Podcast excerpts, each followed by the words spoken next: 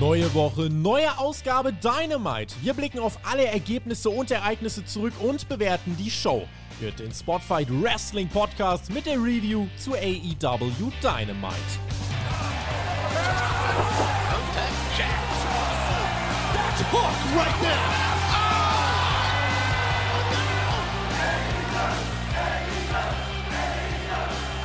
Alright, Brother Friends und Sister Friends, willkommen zu einer neuen Review von AEW Dynamite Episode 109 und irgendwas ist diese Woche anders, ihr merkt es schon.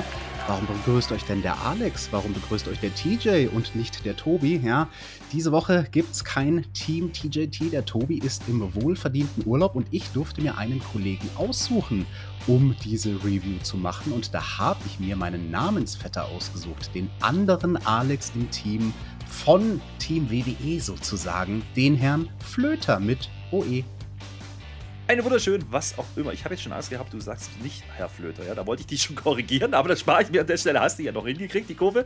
Ja, ja, die Dirt Sheets, ne, die, die drehen gerade durch und die, die Brian Melzers dieser Welt auch, weil die, es, es, passiert was. Die Quoten steigen endlich wieder, zumindest bei Spotfight. Und wenn nicht, ja, dann mache ich hier nach dieser Review meine eigene Demo und äh, zwar mit geschiedenen, kinderlosen Frauen ab 75, die auf Parship unterwegs sind und immer noch heiß sind. Oder irgendwie sowas. Also, das wird schon klappen. Aber schön, dass ich mal wieder da sein darf. Ich war ja schon mal zu Gast bei Dynamite. Ist schon eine Weile her. Da hast du, glaube ich, äh, geurlaubt. Ja, diesmal ist der Tobi. Äh, macht ja einen auf Mafia in Sizilien. Ich weiß auch nicht, was da los ist. Aber dann hat er, dann, dann hat er halt gesagt, okay, da muss jetzt ja einer und da bin ich halt. Und äh, jetzt machen wir das mal zusammen. Es freut mich, weil ich bin mir gar nicht sicher, haben wir schon mal einen Podcast zusammen gemacht? Ich glaube nicht. Nee, lieber Alex, wir haben tatsächlich noch nie zu zweit einen Podcast gemacht. Zwar mal in Dreierkonstellationen, aber deswegen bin ich auch sehr gespannt, wie das ist. Auch deine Sichtweise auf das AW-Produkt als jemand, der vielleicht nicht jede Woche guckt, oder wie ist das bei dir? Schaust du jede Woche mal so ein bisschen so, so aus dem peripheren Blick, was so bei AW passiert? Naja, man muss ja schon dazu sagen, klar, die Leute da draußen nehmen mich natürlich mehr als WWE Menschen war. Ne? Ist ja klar, weil ich bin bei WWE, Team WWE und Review das und bin da natürlich zu hören, aber ich bin natürlich erst in Linie mal Wrestling-Fan. Ja? Natürlich verfolge ich auch, was woanders passiert. Und lustigerweise, ich habe äh, auch immer wieder festgestellt in den letzten Tagen, AW ist eigentlich das, was am meisten in meiner Timeline aufploppt. Hat einfach den Hintergrund, dass ich eben nicht alles immer in voller Gänze schaue, aber ich kriege natürlich mit, was so im Groben passiert, ja, und gucke mir ein paar Clips an oder auch mal eine Show. Und jetzt sind wir ja auch gerade wieder auf, ja, voll auf der, auf der Straße Richtung Full Gear. Dementsprechend äh, schaut man wieder ein bisschen genauer hin. Full Gear ist auch schon bestellt, das heißt, ich werde das natürlich auch wieder schauen. An der Stelle kleine, äh, kleine, kleine Seitenwerbung am Rande. Ja, natürlich gucken wir auch wieder auf Twitch, liebe Freunde, twitch.tv slash Flöter mit OE. Da gucken wir mal Wrestling, meistens WWE, aber wenn ein Pay-Per-View ansteht, gerade samstags bei AW nehmen wir das auch gern mit. Aber ich bin natürlich nicht der Die Hard AW Experte, Fan, wie auch immer man das titulieren möchte. Aber ich äh, maße mir an, ein Stück weit Wrestling verstanden zu haben. Nicht gänzlich, mhm. aber ein bisschen.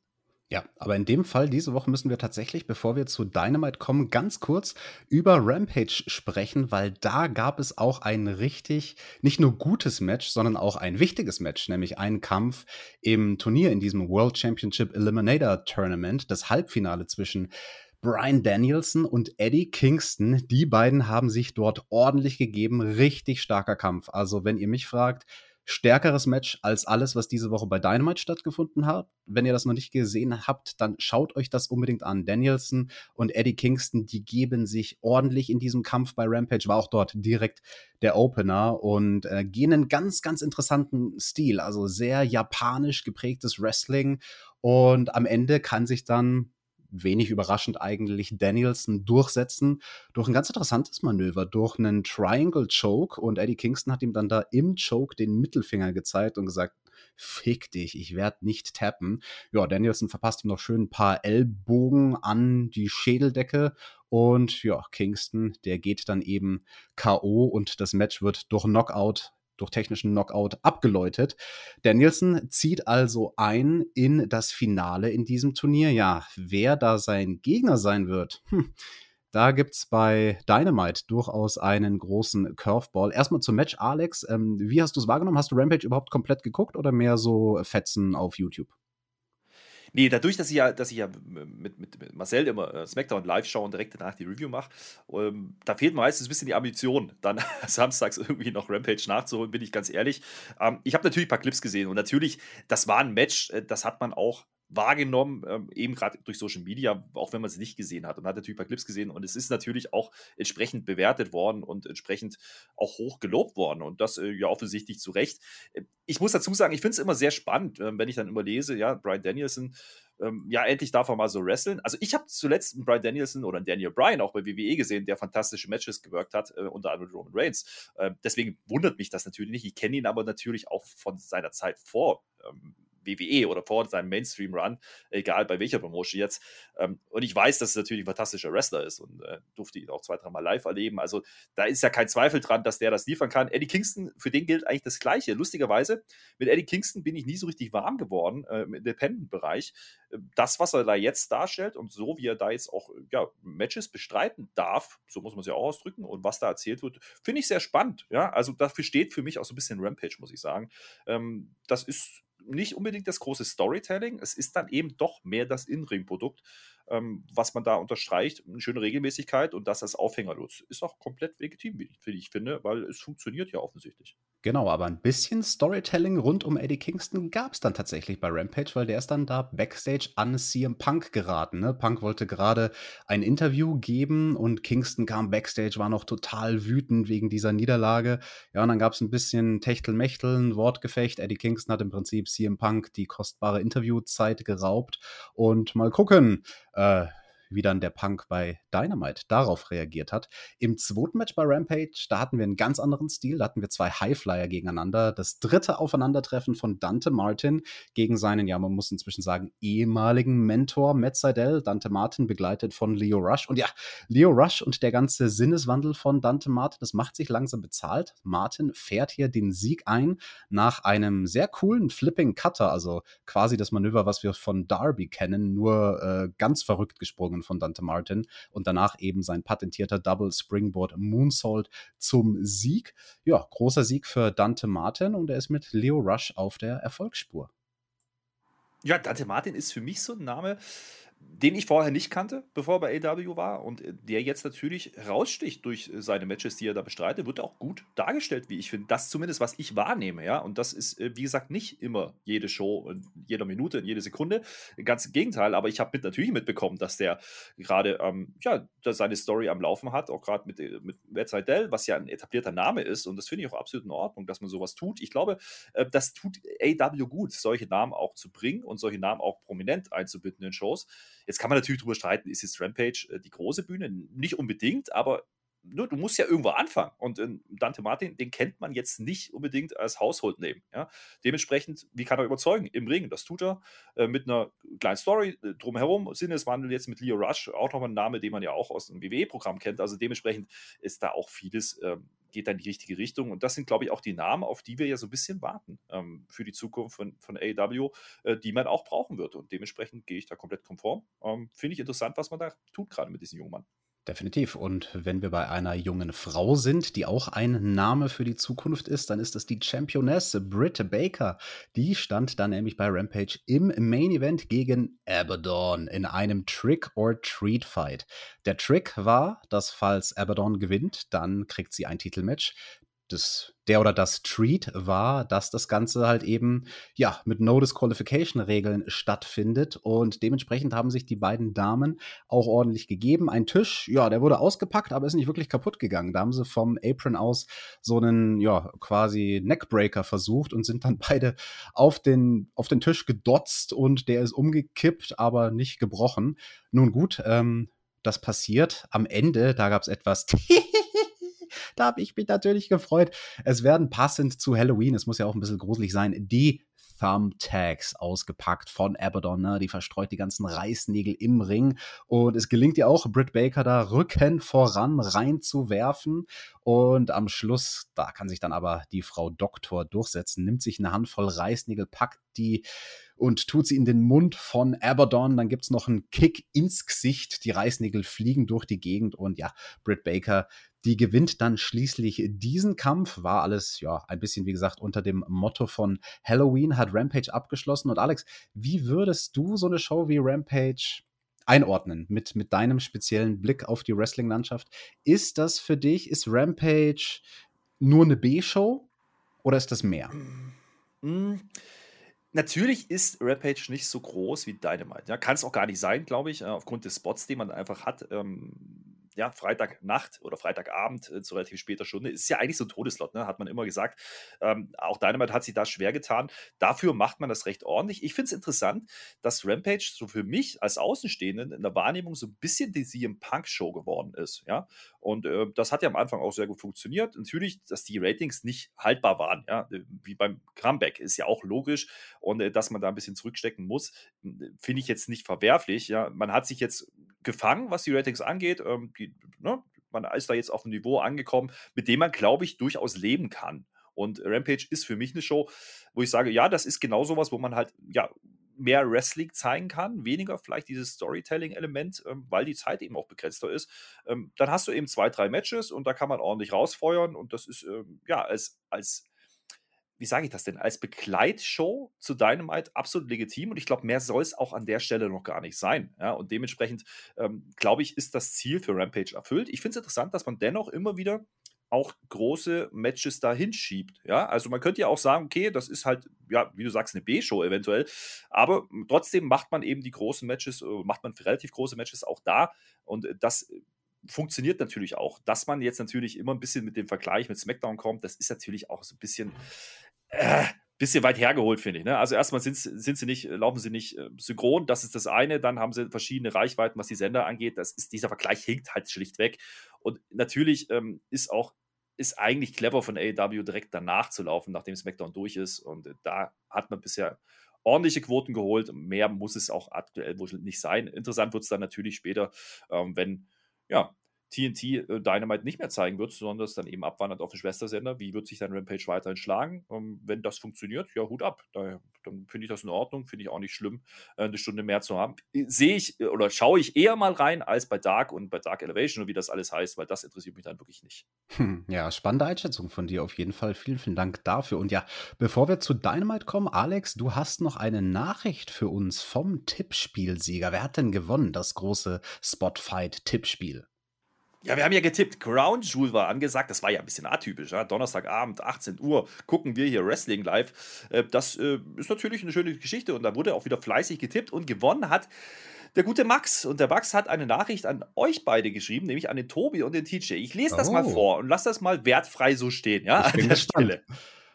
Lieber Tobi, lieber TJ, erstmal Glückwunsch zum erneuten Tippspielsieg gegen Team WWE. Und das ich Tippspiel Sieger wurde an diesem Pay-Per-View, ist aus bekannten Gründen schon ein bisschen ironisch, denn äh, ja, ich habe diesen Pay-Per-View nicht geschaut. Darüber brauchen wir jetzt nicht diskutieren, äh, meint er, aber es hat ja natürlich Gründe. Ne? Es ist halt Saudi-Arabien, sagen wir es so. Aber jetzt zum wichtigen Teil der Nachricht. Ja?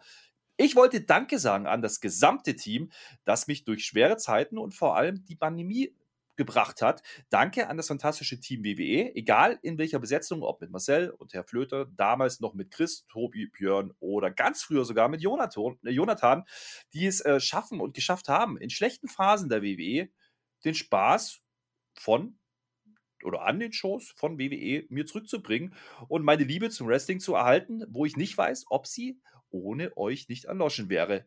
Danke auch an Team DJT. TJT. Ihr wart es die mir genau jene, ja, jene, jene All Elite Wrestling Promotion eine Alternative zum Sports Entertainment gezeigt haben und äh, von der ich nicht wusste, dass ich sie brauche. Ihr und AW haben mir gezeigt, was Wrestling sein kann. Dazu noch viel Humor, großartige Chemie zwischen euch beiden und die Einblicke eines Profis. Was will man denn mehr?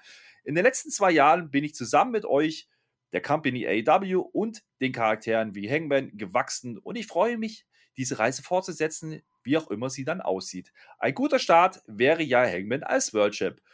Und diesem Schlusspunkt wünsche euch, äh, mit diesem Schlusspunkt wünsche ich euch und dem restlichen Team und dem Projekt Spotfight alles Gute und viel Erfolg für die Zukunft. Liebe Grüße, Max. Das, oh, das geht ja mal runter wie Öl. Max, vielen, vielen Dank für diese lieben Worte an das gesamte Team. Das bedeutet uns mehr, als du glaubst.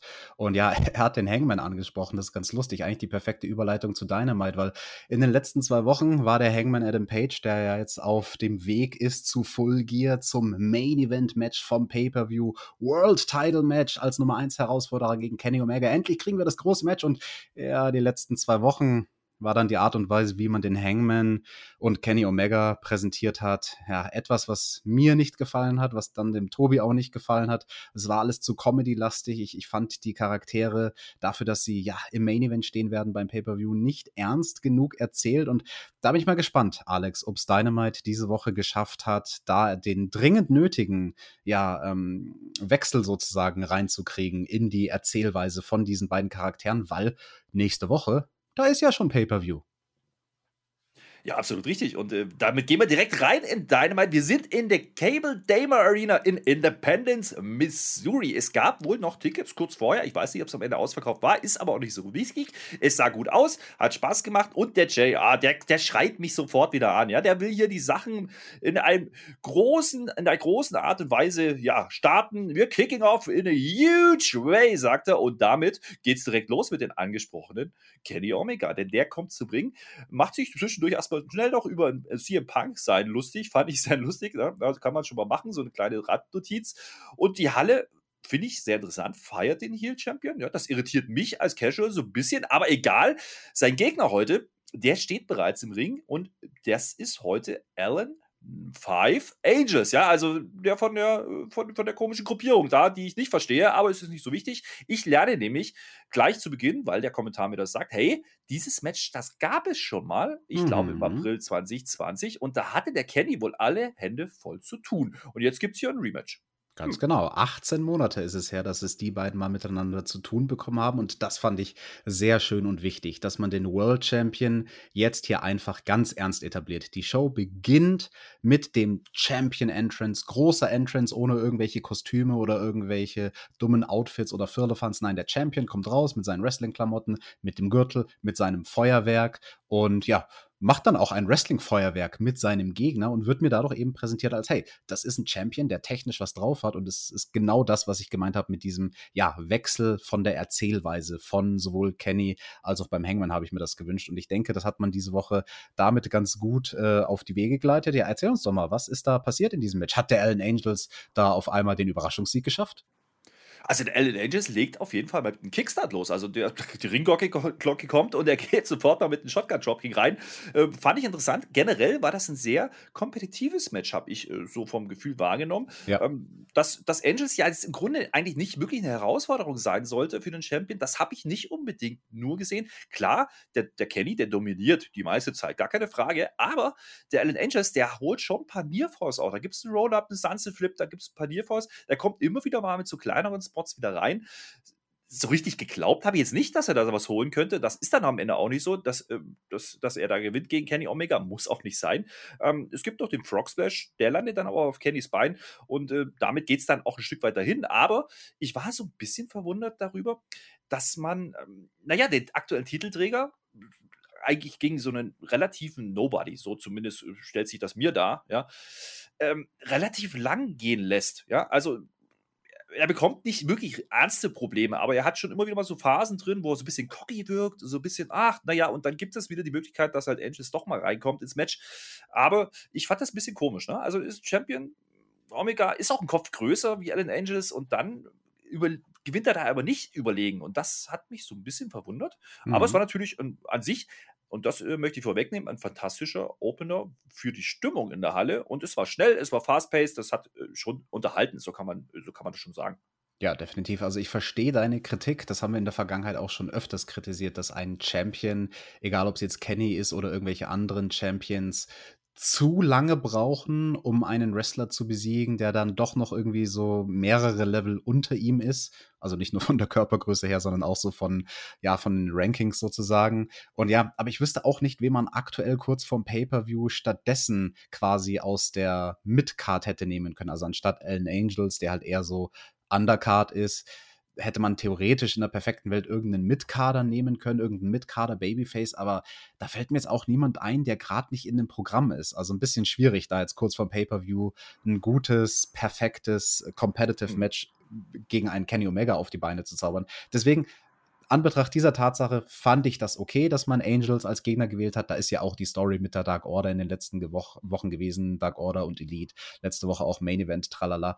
Das war schon gut. Ähm, das Ende hat mir auch sehr, sehr gefallen. Die Schlusssequenz, da waren einige coole Momente drin von den beiden. Es gibt einen V-Trigger-Konter von Angels, der einfach ausweicht. Kenny fliegt dann mit seinem Knie ins Seil, bounce zurück. Angels flüssig aus der Bewegung heraus, macht dann Schoolboy. Das war ein cooler Nearfall. Kenny, der wird dann richtig pisst schießt und verpasst ihm die Palm Strikes in den Rücken, aber mehrere. Also da musste ich sehr grinsen, weil das sind wirklich fiese Aktionen. Also da kannst du, wenn du Bock hast, äh, deinen Gegner ordentlich nerven mit solchen Palm Strikes. Ja, und dann am Schluss auch sehr, sehr cool. One-Winged Angel Ansatz von Kenny, aber Angels manövriert sich raus, versucht einen Roll-Up, kriegt nochmal einen V-Trigger ab. Kenny dann mit einem ganz, ganz arroganten Cover. Und da dachte ich, das wäre das Finish. Aber es waren nur die zwei. Also da haben sie mich gekriegt in dem Moment. Kurz später gewinnt dann Kenny schließlich eben doch und ja, ist auf jeden Fall etabliert worden durch dieses Match als ein Champion, der was kann, der wresteln kann, den ich jetzt wieder so sehe, wie ich Kenny Omega die letzten Wochen und eigentlich auch Monate hätte sehen wollen, nämlich ja, nicht ein Fighting Champion im Sinne von, er verteidigt jede Woche seinen Titel, aber ein Fighting Champion im Sinne von, er bestreitet knackige Matches. Ja, absolut. Und auch die Geschichte mit dem V-Trigger ähm, fand ich ganz gut erzählt. Ja, also du hast gesagt, der erste V-Trigger, der geht noch nicht durch. Ne? Der zweite führt dann zu Pin, aber es reicht eben nicht. Und da gibt es eben nochmal zwei, drei hinterher und dann ist das Match erst aus. Also das hat man ja auch, ähm, ja, ganz oft nicht. Ne? Also so ein V-Trigger zeigt man zwar oft, aber so richtig, äh, der ganz große Move war es nicht. Und der One-Win Angel, der wird eben nicht gezeigt und es ist eben dadurch das Finish. Da hat man dann doch ein Stück weit wieder gerade gerückt, hey, es ist eben dann doch bloß Alan Angels. Das äh, Fand ich aber gut umgesetzt, weil er dadurch ja nicht geschwächt rausgegangen ist. Also äh, Omega mhm. muss das Match gewinnen, gar keine Frage. In der Darstellung fand ich das in Ordnung. Ein paar kleinere Spots, die halt nicht ganz funktionierten. Da gab es so einen 619 außerhalb vom Ring, der so ein bisschen komisch neu eingesetzt werden musste. Das gehört zum Wrestling halt einfach dazu, hat man aber gut kaschiert und hat halt im Endeffekt nochmal ähm, neu ausgeholt und das ist dann auch in Ordnung. Also Kenny Omega sehe ich auch sehr, sehr gerne, muss ich nach wie vor sagen. Ähm, es ist der Champion, ja. Also der, der hat schon Big-Time-Feeling. Also auch für jemanden, der da mal reinschaltet. Ähm, wie gesagt, das Einzige, was mich ein bisschen irritiert hat, war eben, dass es dann doch gefühlt einen Tacken zu lang ging. Hätte ich mir gewünscht, dass man es vielleicht noch deutlicher darstellt. Und trotzdem hättest du ja diese Hope-Spots machen können für Allen Angels. Ähm, das war okay, aber vielleicht einen Tacken zu lang. Ja, da kam ja noch aber, was nach dem Match. Genau, das ist der Punkt. Es war ja nicht das, was wir heute alles kriegen sollten. Nee, denn Kenny Omega, äh, der nimmt dann das Mikrofon und äh, da spielt er dann auch ein bisschen auf die Geschichte von vor 18 Monaten an. Ne? Äh, er will ihn jetzt endgültig alles nehmen, sagt er sinngemäß und verlangt nach dem Stuhl. Den bekommt er dann auch. Ja, das ist so ein bisschen das Problem, ne? Äh, die, die Fans, die äh, fordern äh, ja Instant Cowboy-Shit. Also ist das ein Problem? Nee, natürlich nicht, das ist der Sinn, aber äh, natürlich muss das dann auch passieren. Und wir kriegen natürlich den Hangman Page, der jetzt hier reinkommt und den Safe machen will und auch tut. Ähm, ja, das ist, führt dazu, dass so ein bisschen ich sag mal so, Alan Angels halt Mittel zum Zweck ist an der Stelle. Natürlich, es geht jetzt hier um Hangman, es geht um Omega und äh, die Buckshot Lariat, die geht diesmal noch daneben, weil Alan Angels den Stuhl noch äh, aus der Hand reißt von Kenny Omega und dadurch trifft, äh, ja, er trotzdem dann nicht die Buckshot Lariat, aber im Kommentar verkauft man das dann ganz gut, finde ich. Bei Full Gear, ne? vielleicht klappt es dann und dann könnte das der Titelwechsel sein. Äh, apropos Titelwechsel, der Kenny Omega, der vergisst den Titel im Ring, ja, rennt da schnell raus äh, und der Hangman ist dann im Ring, nimmt ihn sich, äh, ganz, ganz gutes Visual, wie ich fand, und äh, legt ihn dann aber auch brav wieder zurück und sagt, du, mein lieber Kenny, ja, dir bleiben noch genau zehn Tage bis Full Gear und dann ist es nicht mehr dein Titel. So habe ich das verstanden. Ganz genau, ja. Und das mit dem Move vom Hangman, der nicht funktioniert. Er versucht seinen Finisher, die Buckshot Lariat, geht aber nicht ins Ziel klassischer Pay-per-view-Aufbau. Sowas gefällt mir, ne? Du versuchst die großen Aktionen zu bringen. Das macht WWE auch nicht anders vor großen Matches und dann gelingt die Aktion aber noch nicht, weil du musst ja den Pay-per-view kaufen, um zu sehen, wie diese Aktion gelingt. Und auch smart gemacht, dass Kenny hier mit einem Trademark das Match gewonnen hat, ne? Weil dadurch hast du jetzt den Leuten ins Kurzzeitgedächtnis gebracht. Oh, der V-Trigger kann Matches beenden. Ne? Hast du jetzt gerade erst bei Dynamite gesehen. Deswegen wird dann der V-Trigger demnach auch nochmal ein größerer Nearfall sein in dem Titelmatch. Ja, sind wir mal gespannt, ob es da den Titelwechsel gibt. Aber, well, ähm, jemanden, der neulich erst einen Titel verloren hat, den haben wir dann gesehen in den Match-Grafiken für den heutigen Abend. Das war ganz, ganz interessant, weil Alex, da ist ja jemand ausgefallen, der heute ein Match hätte bestreiten sollen, aber das nicht tut. Ja, absolut. Denn äh, wie man das erkennt, ne, von der typischen Dynamite-Show, sieht man vor, also die Matchgrafiken während des Matches geht, die, geht man da auch drauf ein, ja. Und wir wissen jetzt, dass John Moxley aufgrund seiner Alkoholprobleme in Therapie sich begeben wird und erstmal nicht zur Verfügung steht. Das hat man auch ähm, entsprechend kommuniziert. Was man nicht kommuniziert hatte, ist, wer denn jetzt seinen Platz im Turnier einnimmt. Und äh, das hat man am Anfang in der Show mit den kleinen Einblendungen auch noch nicht getan. Da war das noch offen. Und jetzt kriegen wir hier den Card Rundown und wir erfahren, dass ein gewisser Miro, ja, den Moxley ersetzen wird im Turnier und Miro ist halt nun mal die Nummer 3 im Ranking. Das weiß sogar ich. Der war lange TNT-Champion und jetzt ist er ja, der Ersatz für Moxley, vielleicht sogar ein Upgrade, weiß ich nicht, kann man drüber diskutieren. Aber das ist ein Name, den man da reinschmeißen kann. Da wird keiner fragen, hey, warum denn der? Ja, also ich finde das äh, sehr, sehr gelungen. Ich fand es auch in Ordnung, dass man das nicht vorab äh, schon kundgetan hat, sondern dass man da eben ähm, ja, diesen Spot gewählt hat und der kam nicht ohne Grund. Denn wir kriegen danach gleich CM Punk, der sich dazu äußern wird. Kommen wir gleich drauf.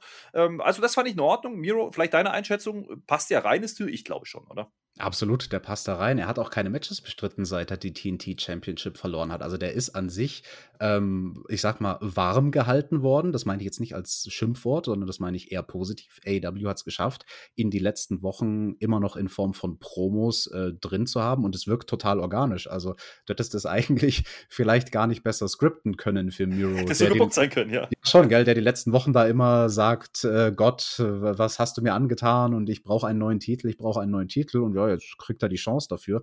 Also das hat für mich schon alles Hand und Fuß, muss man sagen. Ähm, ein Satz der Vollständigkeit halber, weil du hast so gesagt, von wegen AW hat uns kommuniziert, dass Moxley ausfällt wegen ähm, ja, der Therapie, in die er sich jetzt begeben hat, wegen seinem Alkoholismus. Im Rahmen der Show hat man das nicht gesagt. Also es wurde auf Social mhm. Media gesagt, genau. auch vor der Show, auch von Tony Khan, der ist darauf eingegangen.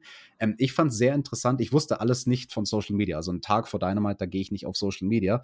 Äh, und, und, ich habe mich dann gewundert, so, huch, okay, Moxley, irgendwas ist mit Moxley. Ich, ich weiß nicht so genau was. Also bei Dynamite, wenn man nur Dynamite guckt, da wurde dir nicht gesagt, dass er wegen Alkoholismus sich in Therapie begeben hat. Da wurde dir quasi nur mitgeteilt, ihm geht's nicht gut und er muss sich erstmal erholen. Ja, kommen wir ja nachher gleich nochmal drauf, dauert nicht mehr so lang, wo man das so ein bisschen offensiver dann anspricht und, und äh, finde ich auch interessant, das so zu machen. Äh, rein klassisch gesehen würde ich ja sagen, ne, du wirst ja, also als Promotion, versuchst du ja deine, dein Talent auch immer so darzustellen, wie sind unverwundbar, ja, so ein bisschen. Also da, vielleicht bin ich da auch ein bisschen WWE geprägt und WWE-Kind, das mag sein, aber äh, ich kann mich nicht erinnern, dass man sowas äh, thematisiert hätte, ähm, also quasi eine Real-Life-Situation ähm, dann offensiv so anspricht in der Show. Das hat man zu dem Zeitpunkt nicht getan kam, es kam dann doch ein Malakai Black Einspieler, der sich Richtung Tony Khan äh, ja, wendet und sagt, naja, äh, du hast mich zwar jetzt irgendwie Ringside verbannt, aber das ist nicht so schlimm, denn erinnere dich an Julius Caesar, mein Lieber. Der wurde auch hinterrücks erstochen. Fand ich einen interessanten Einspieler. Zusammenhang äh, fehlt mir so ein bisschen, aber den kannst du mir ja bringen. Genau, den kann ich dir bringen, weil er hat nicht nur gesagt, dass Julius Caesar ermordet wurde, sondern es war nicht nur Markus, der Julius Caesar hintergangen hat. Da gab es wohl noch jemanden. Also das ist im Rahmen der Cody Rhodes Storyline dann bestimmt noch von Bedeutung. Ähm, wer da wem den Rücken zukehrt und wer wen hintergehen wird, das warten wir mal die nächsten Wochen noch ab. Aber ja, schöne Promo von Malachi Black. Sehr interessant gefilmt in einem neuen Stil. Er in schwarz-weiß und dann aber mit so rotem, flackernden Licht. Also da habe ich tatsächlich, kann ich euch nicht beantworten, als jemand, der beim Fernsehen arbeitet, wie genau sie das hingekriegt haben in der Post-Production. Das sah richtig, richtig cool aus. So, so ein bisschen ja, quasi wie bei, Schon geil, wie bei Sin City, wenn quasi gespielt wird mit diesem Schwarz-Weiß versus Rot. Das war, das war sehr unique gemacht. Das hat mir gut gefallen. Aber das viel, viel Wichtigere ist das, was danach passiert ist. Und ich glaube, das ist so das, was von dieser Show hängen bleiben wird, weil da ist es real geworden. Genau, denn da kommen wir nochmal auf das Thema Moxley zurück. Denn CM Punk wurde angekündigt, er darf heute wieder mal sprechen. Ist ja jetzt nichts ganz Neues, ne? Wir werden heute mal wieder von ihm hören. Okay, wegen mir. Ja, warum denn nicht? Ist ein großer Name, der kann quatschen. Dann soll er das auch tun. Kommt rein, wird natürlich gefeiert wie eh und je. Ne? Das ist äh, alles in Ordnung. Finde ich auch gut so. Interessant fand ich dann, wie er in diese Promo reingeht. Denn er unterbricht mehr oder minder die feiernden Fans und die Chants, äh, den CM Punk Chant und sagt, nee, nee, Freunde, ich habe ja nicht die allerbeste Laune heute und das hat mehrere Gründe. Und ein Namen, den ich jetzt nicht hören will, ist meiner, denn ich muss mit euch über etwas reden. Und äh, er macht dann seinen klassischen Promo-Aufbau. Normalerweise kommt er dann immer, er puttet ja dann in der Regel so ein bisschen Talent over und erwähnt auch Sachen, die ne, so ein bisschen, ich sag mal, hinter dem Vorhang passieren oder spielt darauf an. Und das macht er auch hier. Und äh, er kommt mit was Positivem rein. Er nennt nämlich den Namen John Moxley. Und jetzt wird es interessant, denn jetzt verschwimmen so ein bisschen die Linien zwischen Storytelling und Real Life. Ähm, natürlich nutzt er hier den Primäreffekt. Er weiß natürlich, die Fans sind informiert ähm, an der Stelle. Und die Message ist auf einmal: Ja, pass mal auf, wenn ihr Hilfe braucht, ja, wie eben John Moxley, dann holt sie euch. Und das halte ich für mehr als sinnvoll. Ich finde das sehr, sehr äh, couragiert von AW und auch vom Punk, dieses Thema offen anzusprechen. Ja, ich weiß nicht, ob man jetzt wirklich bewusst gesagt hatte, habe ich nicht mehr im Kopf, das ist Alkoholismus oder nicht, aber man hat, hat man gesagt, nicht, wenn ihr Probleme aber man hat, hat thematisiert, ja. dass er Probleme hat, genau. Genau, wenn ihr Probleme habt, dann ist das der einzige Weg. Ja, dafür braucht es Mut, aber das ist das Beste, was ihr tun könnt. Die Message ist bei mir komplett angekommen und ganz ehrlich, da habe ich mich auch nicht gefragt, ob das jetzt hier Primäreffekt ist oder nicht und ob das jetzt hier irgendwas Overputten ist oder nicht. Das war mir komplett egal. Er hat angesprochen, ne, das ist couragiert, was Moxley da macht und wir unterstützen ihn und die Fans haben es entsprechend honoriert und auch mit in einer Art und Weise, wo dann jeder kapiert hat, okay, hier geht es jetzt gerade nicht um Storylines, hier geht es um wirklich um den Menschen hinter John Moxley, hinter dem Charakter. Und das finde ich nicht für selbst, halte ich nicht für selbstverständlich. Für eine Promotion halte ich auch nicht ähm, für, ja, für was, was man, was man unbedingt tun muss. Aber es hat für mich komplett gepasst. Und da komme ich äh, hier auf den Punkt zurück, hey, da war Punk mal sowas von real und das erkenne ich gerne an. Also ich kritisiere ihn gerne, ja, ich war nicht der größte Fan von ihm, auch nicht von seinem Return, aber äh, da hat er äh, so meinen Respekt erlangt, sage ich dir ganz deutlich. Ja, fand ich auch stark, dass CM Punk und AEW dieses Thema nun ja, ansprechen, so wie sie es halt gemacht haben, ohne jemals die Vokabel Alkohol oder Alkoholismus in den Mund zu nehmen. Aber ja, im ersten Moment, da dachte ich, uh, als CM Punk zum ersten Mal Moxleys Namen in den Mund genommen hat, dachte ich mir, oh, das könnte jetzt in eine ganz andere Richtung gehen, weil hätte man es Storyline-mäßig äh, quasi kommentieren wollen mit dem Wrestler CM Punk, der straight edge ist, na, das war ja sein, sein großes Alleinstellungsmerkmal in der WWE über viele Jahre oder zumindest halt ein wichtiger Teil seines Gimmicks, damals als er halt auch noch Heel war. Ich bin Straight Edge und deswegen bin ich besser als du, etc., etc.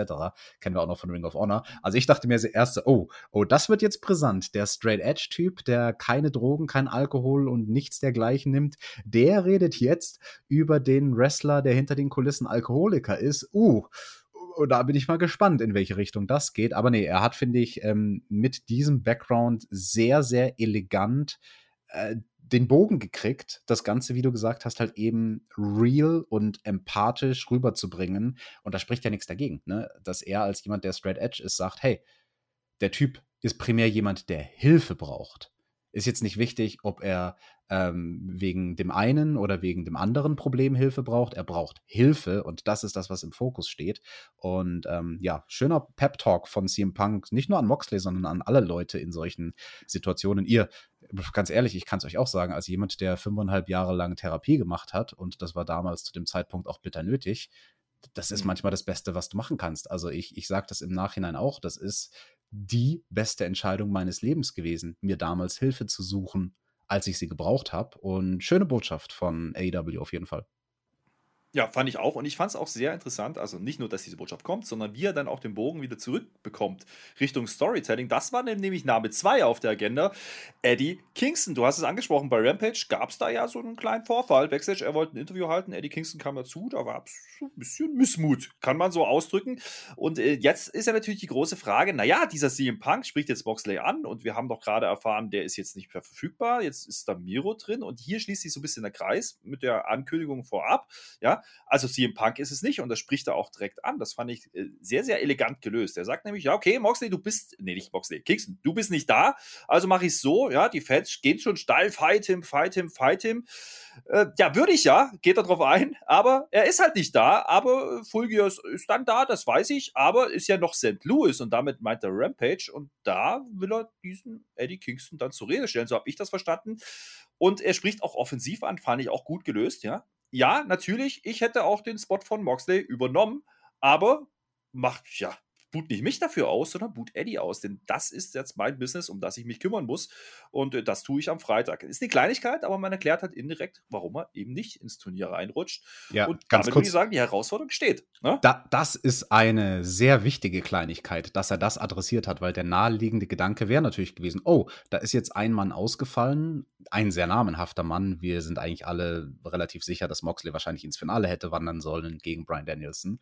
Der ist jetzt nicht da. Ja, gut, wer, wer ist der Nächste auf der Liste der Hochkaräter? Das wäre es hier im Punk gewesen. Also Punk, w- er wäre die logische Wahl gewesen. Er adressiert es hier, fand ich auch sehr, sehr cool. Und vor allem dadurch gibt er halt die Heat dafür, dass er nicht jetzt in diesem Turnier steht und wir nicht jetzt schon das Traummatch Punk gegen Brian bekommen. Das wird es ja früher oder später irgendwann bei AEW geben.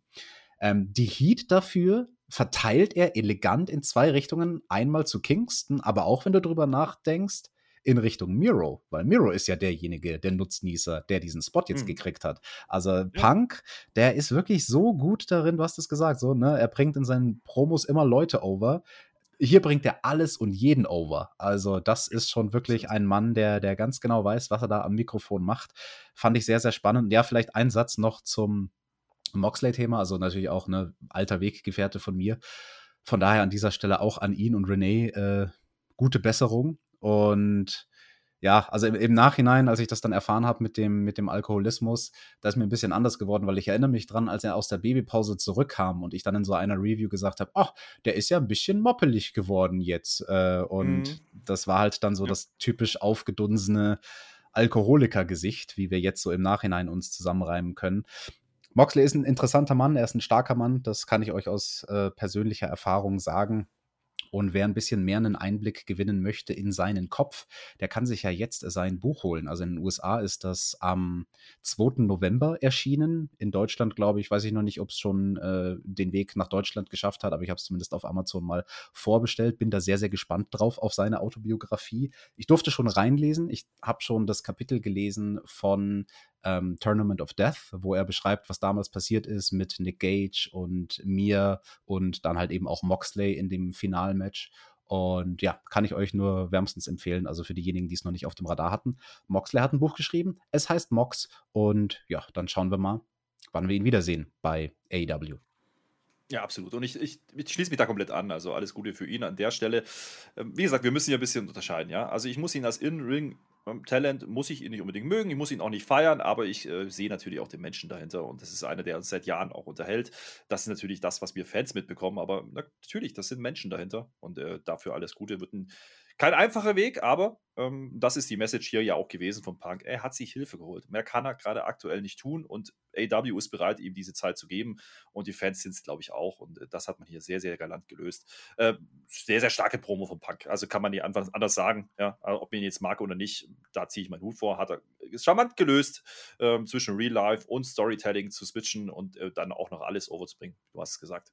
Super, ja. Und das Ganze schließen wir dann auch noch ein Stück weit ab, ähm, dieses ganze Thematik, ja, rund um Miro auch und, und, und Moxley, denn Miro bekommt auch ähm, einen Einspieler und das war auch ein starkes Visual. Du hast es vorhin angesprochen bei, bei Malachi Black, aber auch hier, ne, das war auch so ein Close-Up mit wenig Licht, einseitig, aber das ist genau das, was passieren muss. Denn es geht um den Charakter Miro, der da spricht zu uns.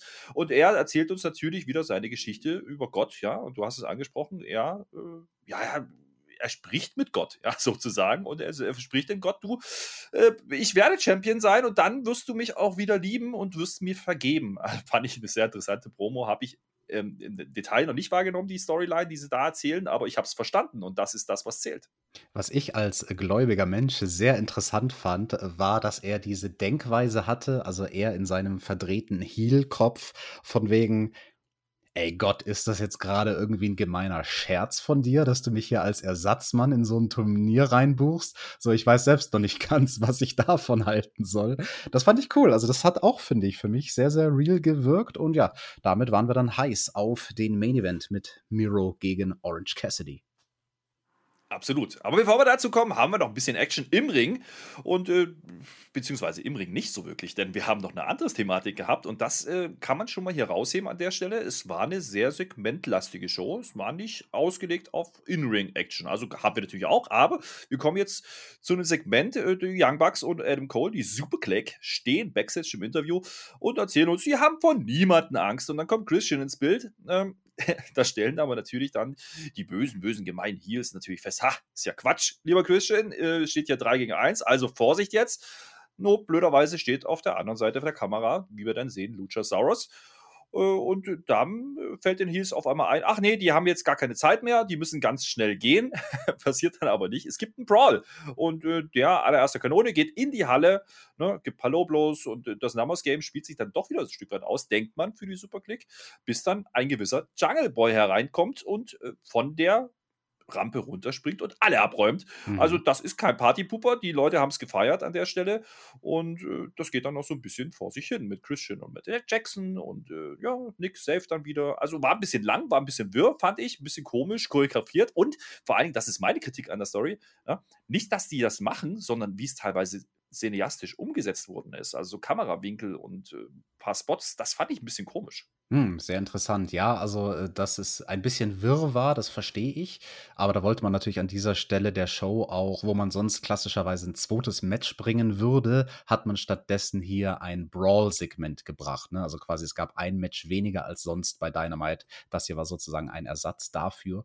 Und ähm, der, der, größte Moment war halt der Jungle Boy, der da von der Bühne runterspringt mit dem Flip.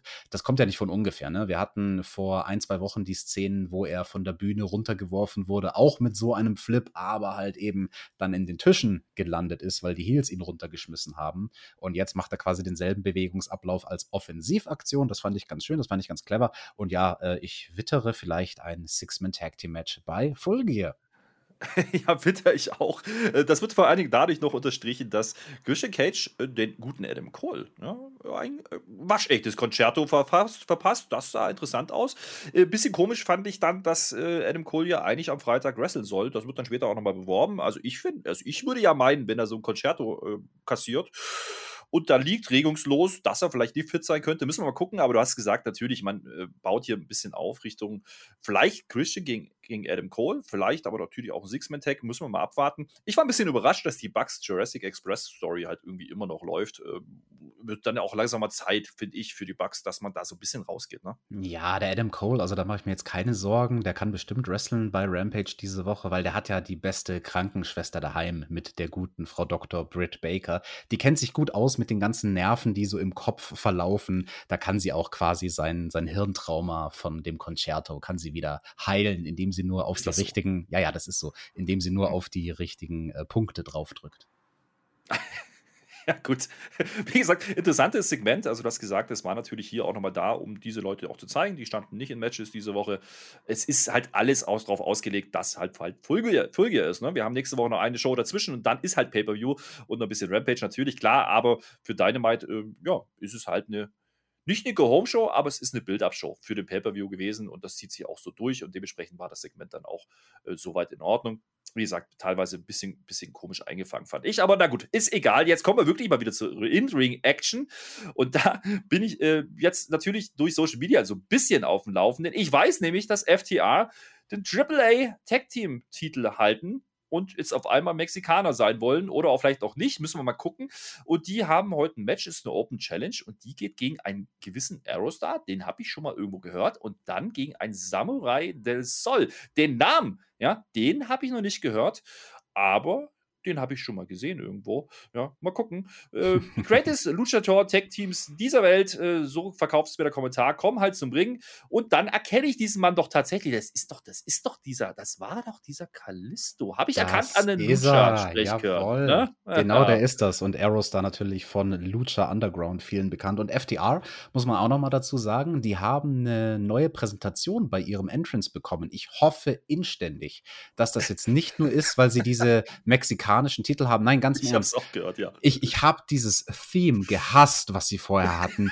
diese, diese Pornomusik, diese funkige Pornomusik, mit der sie sonst zum Ring gekommen sind. Und stattdessen haben sie halt jetzt so ein bisschen so ein, so ein 80er Jahre Throwback-Theme, so mit 80er Jahren Klängen. Das fand ich ganz cool. Auch passendes Titantron-Video mit so 80er Jahre Typus und so. Und ähm, ich hoffe, dass man das behält. Also da haben mir FDR sehr, sehr gut gefallen. Und ja, Styles Clash natürlich hier die Mexikaner gegen FTR, die gerne Mexikaner werden. Nein, werden sie natürlich nicht gern. Naja, weiß ich nicht. Müssen wir mal gucken. Aber also sagen wir so, die beiden Mexikaner, das Team ist auch wild gewürfelt. Ich habe das gegoogelt, ja, ich bin ja nicht dumm, ich kann dir helfen. Und ich habe festgestellt, okay, offensichtlich ist Kalisto seit 1. April nicht mehr im WWE-Ring gewesen und deswegen macht er jetzt hier Tag Team Matches bei AEW. War an sich wohl sein Debüt, so habe ich das verstanden. Und ja. Aerostar, diese Kombination ähm, gibt es nicht äh, so häufig. Also zumindest habe ich es nicht gefunden, dass die schon mal im Tag Team angetreten sind. Aber es sind Mexikaner, also kann man die zusammenstecken. Ist in Ordnung. Das Match ist das, was es sein soll. Ne? Also es ist halt genau dieser Styles Clash. Und äh, sind ein paar Aktionen dabei, wo ich kurz zusammenzucke, muss ich sagen. Es gab so einen Step-Up-Dive äh, nach draußen von Del Sol, also von Kalisto, der ein bisschen kurz gesprungen war. Na? Aber ich verstehe trotzdem das, was sie uns erzählen wollen, nämlich FTA sind wirklich keine Mexikaner und wollen es auch nicht sein. Manchmal dann schon, aber meistens halt nicht. So habe ich es verstanden. Und ähm, ähm, ja, ansonsten waren es halt trotzdem diese Spots, die man halt erwartet, wenn Mexikaner im Ring stehen. Ne? Da gibt es Dives nach draußen, äh, das sieht alles ganz nett aus. Äh, war jetzt ein Match, wo ich sagen muss, okay, war solide, ja. Einige Setups für einige Moves haben ja ein bisschen lang gedauert, aber das Publikum hat es irgendwie auch äh, gefeiert. Apropos Publikum, da sitzt übrigens Darby Allen, der wird zwischendurch mal eingeblendet. Äh, ansonsten war es ein bisschen chaotisch, ja. Viele einzelne Spots, der Victory Roll umgedreht und im Seil festgehalten. Das war dann das Finish und FTA gewinnt das Ding. Reicht auch für die Champs, ne? Hier geht es natürlich auch darum, auch wieder, naja, das aufzubauen, was dann bei Full passieren wird, nämlich FTA gegen die Tag Team Champions von AEW. Ganz genau. Und bevor ich, also ich, ich spaß jetzt diesmal, dieses Match auseinanderzunehmen, weil du hast eigentlich schon, finde ich, ähm, vom Stil her gut gesagt, was da so passiert ist und, und wo es vielleicht manchmal ein bisschen unrund war. Ich finde es schön, wie FTR durch die kleinsten, aber feinsten Details so eine Match gegen Mexikaner ihren Stempel ausdrücken und am besten, finde ich, konnte man diese Psychologie von ihnen sehen, direkt zu Beginn des Matches. Da hatte nämlich ähm, der eine von FTR seinen Gegner in der Ringecke, hat einen Chop versucht, den duckt der Mexikaner, versucht auszuweichen, aber der Mann von FTR, flüssig aus der Chop-Bewegung, greift er nach hinten zu dem ausweichenden Mexikaner und zieht ihn direkt wieder in die Ringecke und sagt, nee, nee, nee, mit deinem flippy-floppy-Ausweichscheiß kommst du hier nicht weit. Ich bin ja. einer, der ganz anders wrestelt, der dich einfach wieder zurück in die Ecke zieht und ähm, draufhaut. Äh, solche Details liebe ich und äh, FTR gefallen mir in dieser Rolle sehr, sehr gut. Ja, also das, was ich gesehen habe, da hat mir auch, hat mich unterhalten. Wie gesagt, war kein Fünf-Sterne-Match natürlich nicht, muss es auch gar nicht sein an der Stelle. Aber es war Action im Ring. Dann gehen wir wieder ein bisschen Backstage, ja. Ähm, Shida steht da und äh, wird naja, soll da die Trophy für ihren 50. Sieg bekommen von Tony Schiavone und will da ein bisschen mit ihm drüber reden. Äh, dauert aber nicht lange, da wird sie halt unterbrochen von Nyla Rose und Vicky Guerrero. Was die beiden jetzt miteinander zu tun haben, habe ich nicht verstanden, ist aber auch nicht so wichtig. Ich fand äh, die, äh, die, Promo jetzt, die Nyla Rose da hält, aber durchaus unterhaltsam und äh, okay, ja, also es läuft halt viel drauf hinaus dass es dieses Match halt dann bei dem Tournament der Frauen geben wird. Und äh, das steht ja schon fest. Und äh, Vicky fragt Shida, ne, sag mal, wie ist denn das mit deinem Bein? Das ist doch nicht so fit, ne? Und äh, Shida muss halt hier diese Beinverletzung weiter verkaufen. Das war es auch und dafür war das Segment gut. Kleiner Aufbau für das Turnier. Genau, die beiden Damen werden da ihr Viertelfinal-Match wresteln. Und Alex, du kennst ja inzwischen auch den Turnierbaum in diesem Turnier, wo die erste TBS-Championess ermittelt wird. Wer gewinnt denn das Ding? Das ist eine sehr, sehr gute Frage. Ich bin mir da ehrlich gesagt ein bisschen unschlüssig, aber. Äh, Knarre auf die Brust. Ja du, musst jetzt einen, ne? du musst jetzt einen Namen ich, nennen. Ich, ich, also rein vom Gefühl von dem, was ich mitkriege, müsste es eigentlich in meinen Augen Thunder Rosa sein, aber ich habe keine Ahnung von den Stories, mm. die da hm. auch äh, ringsherum bei Rampage und so passieren. Wir haben ja nachher nochmal ein Match, ein First-Round-Match zu diesem Turnier. Können wir, glaube ich, nochmal darüber sprechen. Da passiert noch ein bisschen was. Schauen wir mal. Hm. Dann passiert da auch ein bisschen was. Wir kommen nicht zum nächsten Story-Segment. Ja, das äh, ist in Ordnung. Ich will eigentlich Judas mitsingen, aber das Feuerwerk ist ganz schön laut, habe ich festgestellt. Ne? Ich habe aber verstanden, weil der Kommentar mir das erklärt. Hey, hier gab es ja eine Story mit äh, den, äh, ja, mit dem, mit dem, mit dem guten, äh, wie heißt er denn? Der, äh, sag schon. Dan Lambert. Ja, Dan Lambert und der andere, der letzte Woche das Match gewonnen hat, sag's doch. Äh, ich habe den Namen vergessen. Paige Van Zandt? Ich weiß nicht, wen du meinst. Also, wenn American Top Team auf die Bühne kommt, keine Ahnung. Ja, ja, ich, ich, ich gucke mir da nicht die Typen an. Ich, ich sehe nur Paige hey. Van Zandt und, und Sabber. Das, das, das, verstehe ich absolut, da kommen wir gleich drauf. Wie heißt er denn, der kleine, ach, hier von, von, von Jerichos äh, Fraktion von der Sammy Guevara. Sammy Guevara, Mensch, sag es doch. Also, Guevara, also, nicht Guevara. Guevara, Alex. Das Guevara, also, mein wenn, Gott. Wenn dir dem sein Name nicht einfällt, da wird der Tobi schimpfen, wenn er im ja, Urlaub weiß, weiß, diese Review hört. Und glaubt uns, der Tobi, der macht das, ja, der, der guckt uns auf die Finger im Urlaub. Ei, ei, ei. Tobi, good news. Ich habe verstanden, um was es ging, denn Sammy Guevara hat ein Match gewonnen letzte Woche und deswegen dürfen jetzt die Jungs von Inner Circle sich die Teams für den Five-Way Five Brawl, den es da geben soll beim Full Gear, das ist ja auch ohne Regeln und alles drum und, drum, äh, drum und dran von American Top Team auswählen. Deswegen sind die jetzt da und American Top Team kommt natürlich dazu der Dan Lambert, der hat jetzt nicht ganz so viel Spaß an Kansas, der will schnell wieder weg. Ja, aber dummerweise ist halt dieser Vertrag jetzt da, dieser Open Contract, der wird dann auch schnell zu Jericho gereicht. Der tut so, als könnte er lesen. Weiß ich nicht, ob er das getan hat, ist aber auch egal. Ja, also wir wissen jetzt irgendwie, Ethan Page, Scorpio Sky wird wahrscheinlich irgendwie drinstehen. Ne? Und dann haben wir noch ein paar zur Auswahl. Äh, da haben wir den Alowski, wir haben den Dos Santos und wir haben noch zwei unbesiegte Bellator-Heinis, die ich nicht kenne. Ist aber auch nicht so wichtig. Es heißt Bellator, nicht Bellator. Alex, Mann, wir müssen Bellator. an deiner Aussprache üben. Du bist, ja, du bist ja schlimmer wieder, Marcel. Ich, ich glaube, ihr versteht euch besser, als man ich denkt. Ist auch ein. Sprachnazi. ist in Ordnung. Jedenfalls kenne ich die, die anderen Jungs da nicht so unbedingt, die da auf der Bühne stehen mit, den, mit, mit der Lammert. Aber ich äh, finde der Lammert nach wie vor unterhaltsam. Der kann reden. Ich weiß, das zieht sich jetzt schon ein bisschen wie Kaugummi. Aber auf dieser äh, Menükarte, die er da so präsentiert uns, steht dann jetzt, dass äh, ihr auswählen könnt aus diesen Jungs, äh, liebe ja, Gruppierung von äh, Chris Jericho Inner Circle, macht mal los. Eins vorweg. Äh, das möchte ich an dieser Stelle sagen. Umso länger dieses Segment gedauert hat, desto mehr äh, hat es mich inhaltlich und unterhaltungstechnisch verloren. Sorry, aber ist so. Ist nicht so wild, gehen wir mal drauf ein. Äh, ja, der Jake Hager, der nimmt Dos Santos ne? und nennt ihn Popeye. Habe ich gelacht, fand ich lustig. Ne? äh, Santana nimmt dann den Alowski, vielleicht hat er auch den gemeint mit, mit Popeye, ich weiß es nicht, ist ja auch nicht so schlimm. Und dann wird es irgendwie ein bisschen komisch bis unnötig, denn der Mann von Page Verzandt, ja, ich weiß, du magst die, aber der will jetzt Rache. Ne? Äh, denn das ist irgendwie was, da ist was gelaufen, habe ich verstanden, aber sie will es lieber selber machen und sie hält dann eine kleine Promo und sagt, ach, ihr habt alle keine Eier, ich nehme es mit euch fünf auf einmal auf und mein Terminplan ist wide open. Und dann folgt Porno und Sex Fremdscham Deluxe, denn ich hätte das nicht gebraucht an der Stelle. Echt? Das finde ich ja interessant, weil also dieser Spruch, den sie da gebracht hat, von wegen, ähm, ich nehme es mit euch fünf auf, also im Englischen funktioniert das natürlich besser, ne? Also es klang halt so von wegen, äh, man, man konnte es missinterpretieren, wenn, wenn, man so wollte, als quasi Ich glaube, man sollte es missinterpretieren an der Stelle. Das war eine Absicht, ne? dass man das als unmoralisches Angebot sozusagen hören könnte. Chris Jericho greift den offensiven Joke auch auf und sagt dann sogar, hey, sorry, ich musste den Spruch jetzt drücken von wegen, oh, du willst mit uns allen fünf vom Inner Circle gemeinsam, ulala, so nach dem Motto. Das kannst du ja dann auf deine OnlyFans-Seite draufpacken. Ähm, ich habe gelacht, muss ich ganz ehrlich sagen.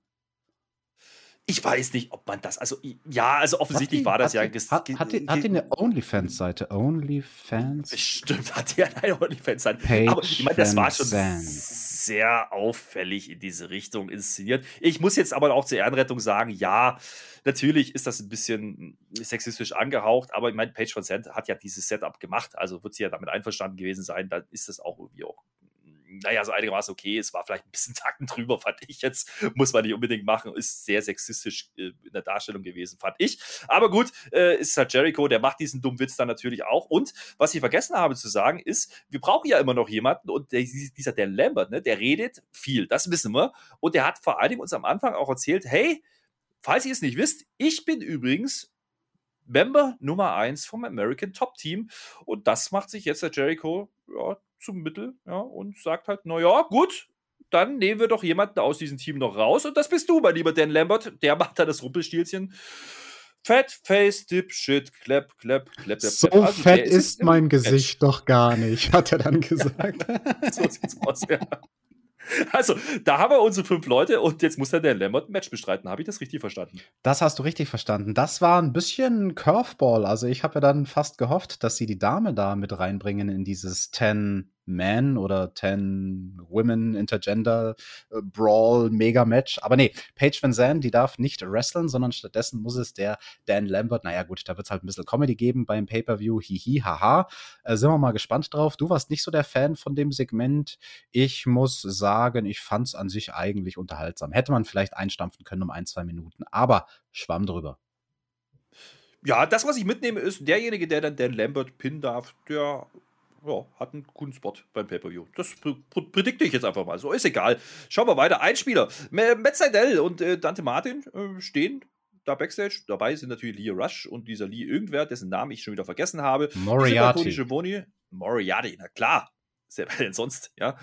Und der Seidel, der fordert, äh, ja, eigentlich sinngemäß äh, Leo Rush und Dante Martin heraus. Wir haben dann wohl ein Match. Keine Ahnung wann, aber das ist der Sinn von diesem Einspieler gewesen. Ja, klingt nach einem typischen Rampage-Match. Sind wir mal gespannt, ob es diesmal zu diesem Tag-Team-Match kommt. Das ging ja schon einmal schief, als Leo Rush gemeinsam mit Dante Martin im Team ein Match haben wollte. Und ich fand es interessant in diesem Backstage-Segment, dass Dante Martin von seinem Gesichtsausdruck jetzt eine Wandlung durchmacht. Vorher war er immer so ein bisschen so fremdschammäßig unterwegs, wenn Leo Rush redet und hat so die Augen gerollt.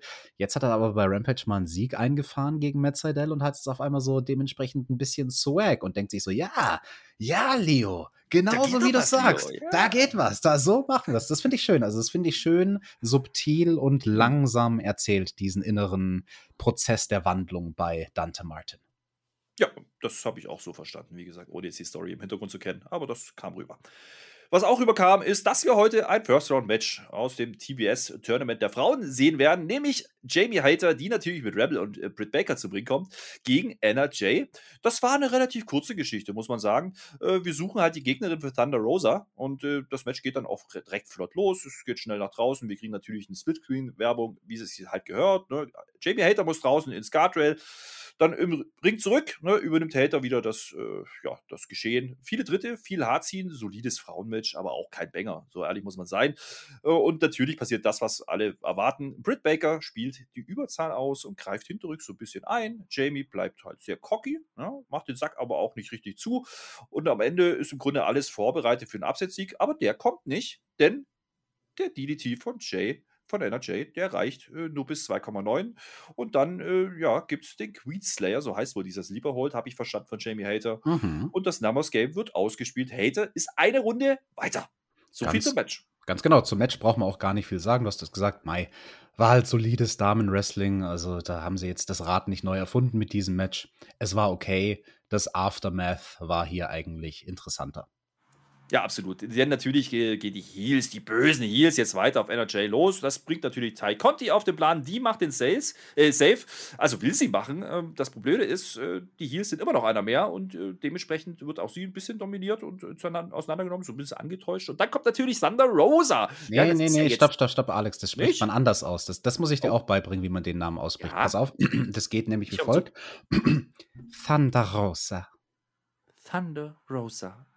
Genau. War das gut? Ja, ja gut, das war gut, super. War das so. Ja, jedenfalls safe die dann, die Savende. Ja, so habe ich das verstanden. Und man baut hier im Endeffekt das Match auf. So äh, habe ich das auch verstanden. Es sind ja hier mehrere Verquickungen, nämlich einmal das Tournament und wir haben noch das Frauentitelmatch bei Full Gear und alle miteinander und deswegen stehen die da alle sechs im Ring oder liegen, je nachdem. Babom. Und eine Frau, die auch in diesem Turnier steht, die haben wir dann backstage in der Promo gesehen, nämlich die gute Cargill, die ja von manchen Leuten, meinem normalen Podcast-Partner, als eine Favoritin gesehen wird in diesem Turnier. Ja, und die sagt uns, es ist mir doch vollkommen, vollkommen egal, wer denn jetzt hier die Gegnerin wird von mir. Hau ich doch sowieso alle weg. Ja, also ich, es ist halt einfach so.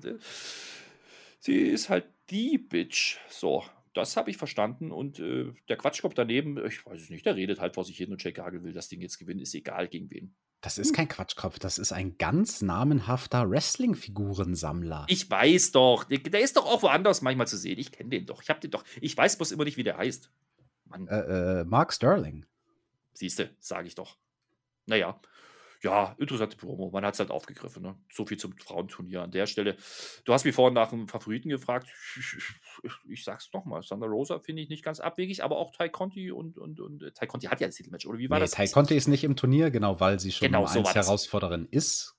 So ist das. Ja, jetzt ist ja, es ist ja die NRJ aber raus, die ist ja aber mit Tai Conti ganz dicke. Das habe ich verstanden. Jetzt ist aber das Blöde, wenn, wenn, wenn jetzt da die Jamie Hater da das Turnier gewinnt, was machen wir denn dann? Quatsch, da muss die dann gegen Brit. Also Nein, die muss ja dann nicht gegen Brit, also da muss ja dann nicht Championess gegen Championess. Also, nee, nee. Also doch Thunder Rosa. Vielleicht. Vielleicht. Mal gucken. Oder doch Jake Hagel. Vielleicht hat der Tobi doch nicht so unrecht. Naja, wo er äh, auf jeden Fall recht hat, und da bin ich mir sicher, dass er das mehrmals gesagt hat, äh, der meistgehasste Mann bei AEW kommt zum Ring. Es ist nämlich MJF-Zeit und äh, der kann ja reden, das wissen wir. Ne? Äh, der hält eine Promo und der adressiert natürlich direkt mal an Darby. Wir haben ja vorhin schon gesehen, der sitzt im Publikum. Dementsprechend, beziehungsweise irgendwo in der Halle, äh, nicht direkt im Publikum wahrscheinlich. Ne? Der ist ja ein bisschen, der kann ja mit Menschen nicht so gut.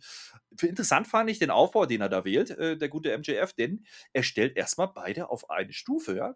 Sinngemäß sagt er nämlich, hey, wir sind hier zwei Eigengewächse und egal wer da so reingekommen ist, wir werden uns durchsetzen und wir wissen, wo wir in fünf Jahren stehen werden. Ja, das finde ich ganz interessant, weil man macht es erstmal gleich so und spielt ein bisschen dran äh, drauf an. Naja, gut, da sind halt sehr, sehr viele WWE-Rejects äh, anwesend inzwischen.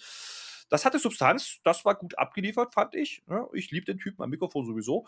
Und äh, er sagt dann eben auch, ne, wir werden beide legendär. Das ist ja klar. Aber das Problem, was ich damit habe, ist, die Leute buhen mich aus und dich feiern die. Das äh, finde ich nicht in Ordnung. Ja, aber die hassen mich natürlich, weil ich erinnere sie an alles, was sie selbst nicht sein werden und sein können. Und äh, du bist wie die Leute hier, du passt hier nämlich hin. Du wirst nie gewinnen. Deine Emotionen stehen dir nämlich im Weg, Stuntman, Allen.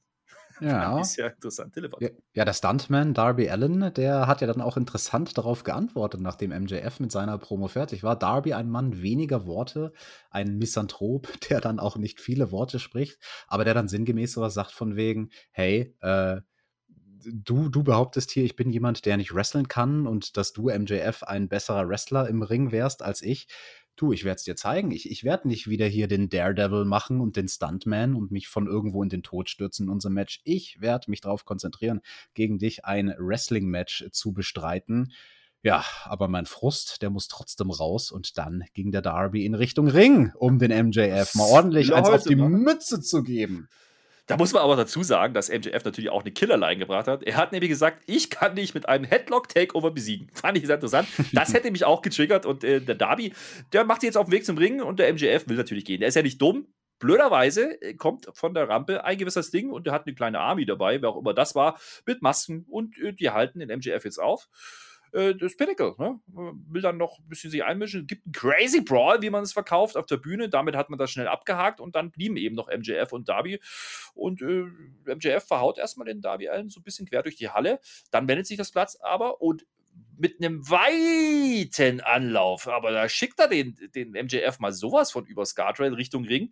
Das war mal ein ordentlicher Impact. Das habe mhm. ich äh, gefühlt. Der Coffin Shop allerdings, der geht äh, daneben, beziehungsweise den kann er ausweichen und äh, dann kann der MJF auch entkommen. Ist ein bisschen so dieser analoge Aufbau wie das, was wir auch schon hatten mit dem Hangman heute. Ne? Finisher und so und nicht durch und das Face sieht erstmal gut aus. Ist halt eine klassische Pay-per-view-Build-up-Situation hier. Ja, definitiv. Und fürs Pay-per-view-Hype-Package, da haben sie definitiv ein paar schöne Shots kreiert in diesem Segment, weil Darby, wie er da quasi weit weggeht von MJF, also im Publikum, mit diesem Gesichtsausdruck von wegen dem zeige ich es jetzt richtig, das war stark. Und dann geht er eben in die andere Richtung, spaltet das Meer der Menschen und nimmt erstmal irgendwie 10, 20 Meter Anlauf. Äh, das war schon cool. Und ja, mal gucken, ob dann der Coffin Drop beim Pay-per-view sitzt. So, jetzt aber auch genug mit Aufbau von Full Gear und Labersegment. Wir kriegen endlich wieder Wrestling, mein lieber Freund. Ja, und zwar Andrade El Idolo gegen Cody Rhodes. Äh, der Andrade, der wird gefeiert. Habe ich irgendwas verpasst? Anscheinend ja. Äh, dass Cody hier eher gespalten aufgenommen wird, aktuell, das habe ich schon verstanden. Das ist selbst mir nicht verborgen geblieben.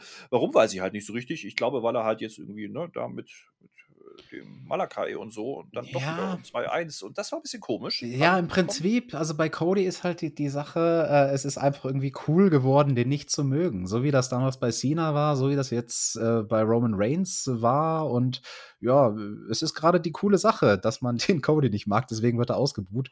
Und das ist Hm. sowieso eine Personenkonstellation. Also da sind ja dann auch noch Malachi und Puck mit drinnen. Die sind alle irgendwie nicht so klar definiert. Wer ist denn da jetzt ein Face oder ein Heel oder Mhm. ein Tweener oder dazwischen? Das finde ich aber ganz cool. Also das ist äh, dynamisch. Da brodelt's. Also man könnte, man könnte behaupten, das ist vielleicht gewollt so, ja, an der Stelle. Von daher, okay, nehme ich das so. Äh, Ich bin ja ein Casual. Ich schaue halt rein, hab's nicht ganz verstanden am Anfang.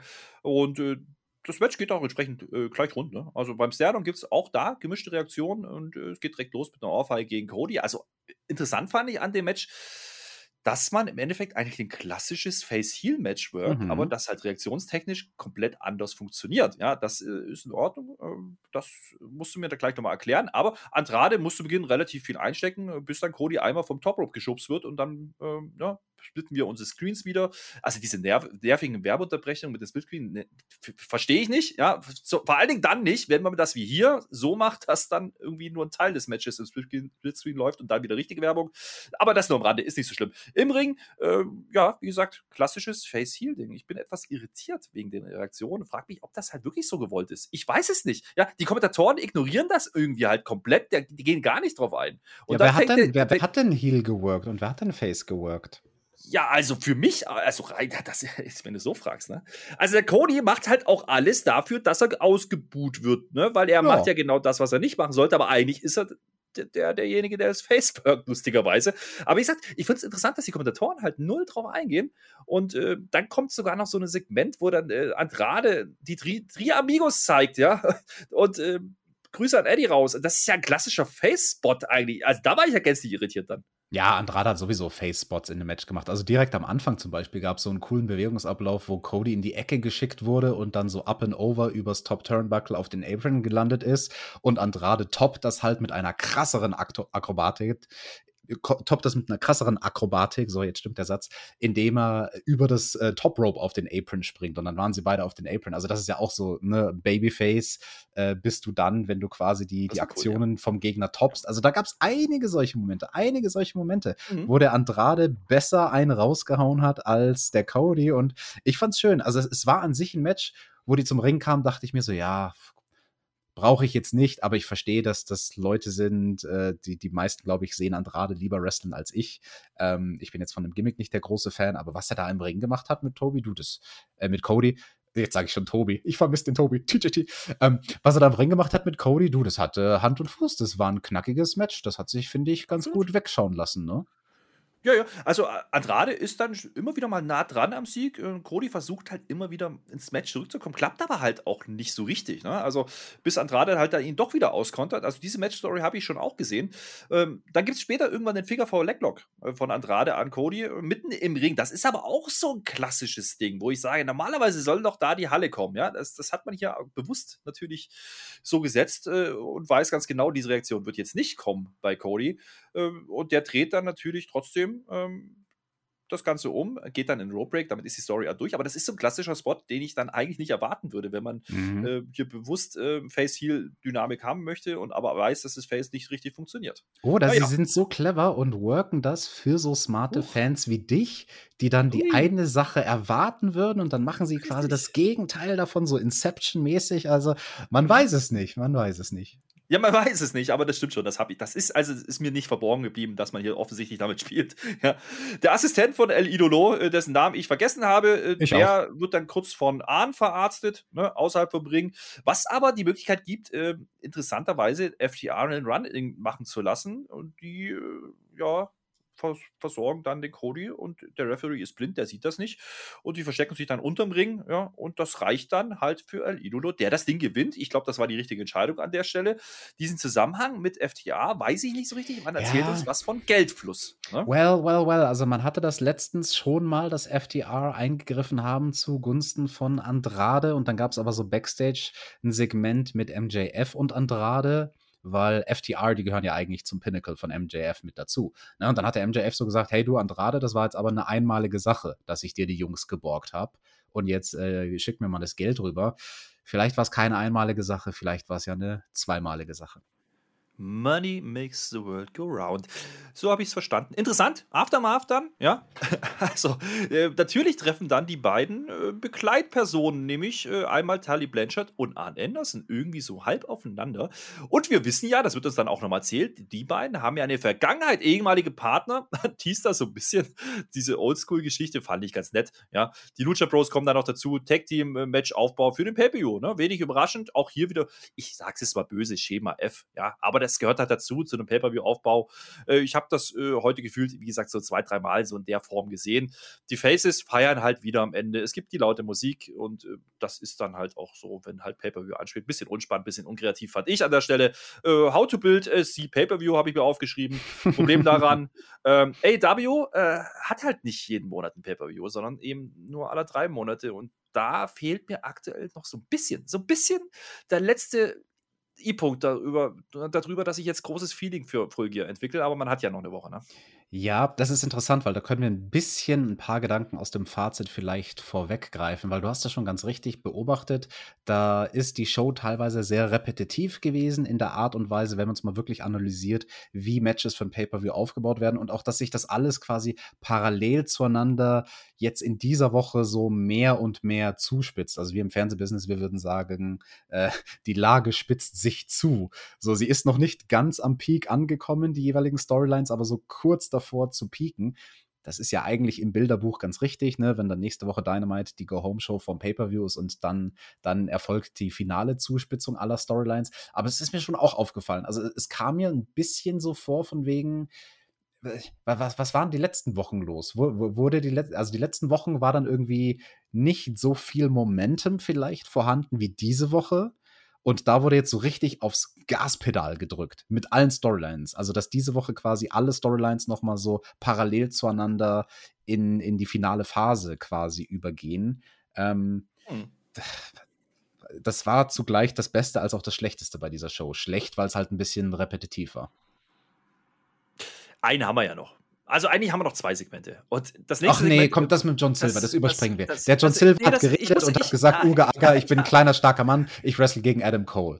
Och, ja, was nee. war das denn bitte? Ich habe keine Ahnung, was der von mir wollte. Irgendwas mit Rampage, okay, ja. Äh, da trifft er irgendwie auf Adam Cole, das habe ich auch noch verstanden. Die Promo an sich nicht. Äh, keine Ahnung. Es gibt übrigens dann noch einen Spot, äh, also einen kleinen Clip, äh, da geht es um Red Velvet und Bunny. Das wird auch groß inszeniert, als wäre das was ganz Großes. Ist das so? Ich glaube nicht, aber das ist auch nicht der Rede wert an der Stelle. Wir kommen jetzt nämlich zum Main Event, mein Lieber. Es ist das angesprochene Halbfinal-Match Orange Cassidy gegen Miro. Und ich habe da, ich habe da auf die Uhr geguckt, mein Lieber. Ich habe das ja live geschaut und da waren jetzt nicht mehr so ganz viele Minuten auf der Uhr. Man sagt uns zwar im Kommentar, naja, egal, da ist jetzt gleich äh, Eishockey, aber wir gehen halt, also wenn es länger dauert, dauert es halt länger, ist ja nicht so wild in diesen Eishockey. Eishockey. Als ob. Ich hatte, ich hatte so ein bisschen das Gefühl, da musste man rushen. Ja, also der Brian Danielson kommt zum Ring, das geht relativ schnell. Also er kommt nicht zum Ring, er kommt eigentlich zum Pult. Ja, und wir wissen ja jetzt, äh, ne, dass er nach dem äh, Rampage-Match im Finale steht. Also äh, macht das ja Sinn. Bei WWE würden wir sagen, er pultet bei den Kommentatoren, das tut er auch. Der will jetzt wissen, wer jetzt sein Gegner wird.